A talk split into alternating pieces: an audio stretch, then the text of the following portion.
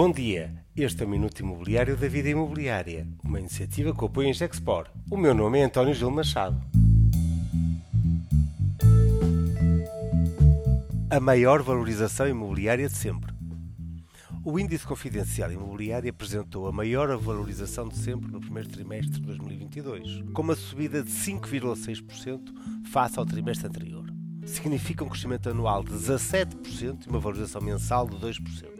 Melhor, o ritmo de subida está a acelerar e promete não ficar por aqui. Os sucessivos programas de apoio europeus são uma dimensão nunca antes visto e representaram uma incrível injeção de liquidez na economia. A taxa de poupança dos últimos dois anos disparou, o rendimento das famílias cresceu ao longo dos últimos três anos. Um pensamento rápido. Uma família média portuguesa com rendimento de 3 mil euros mensais, que tivesse um encargo de crédito à habitação de mil euros, beneficiou de uma moratória de 18 meses. Se somaram as férias que não existiram, os jantares de amigos que não aconteceram, é muito fácil uma família ter realizado uma poupança adicional de, suponhamos, 30 mil euros, que são agora uma importante entrada para a compra de uma casa nova.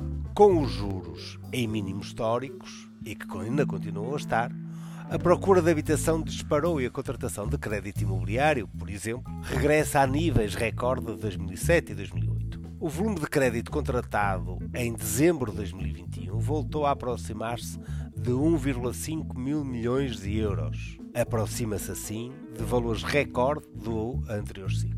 A este contexto acresce a redução da habitação nova. Os promotores imobiliários não estão a conseguir trazer ao mercado uma oferta de habitação que permita corresponder à procura que hoje existe no mercado. A falta de mão de obra e a escalada dos custos de construção vão continuar a dificultar a equação do mercado para trazer ao mercado uma oferta de habitação sustentada e, mais importante, a preços razoáveis. Vamos ter assim um ano de 2022 em grande pressão com muita procura de habitação e uma oferta que não corresponde. Este foi Minuto da Vida Imobiliária e contou com o apoio em Jacksport.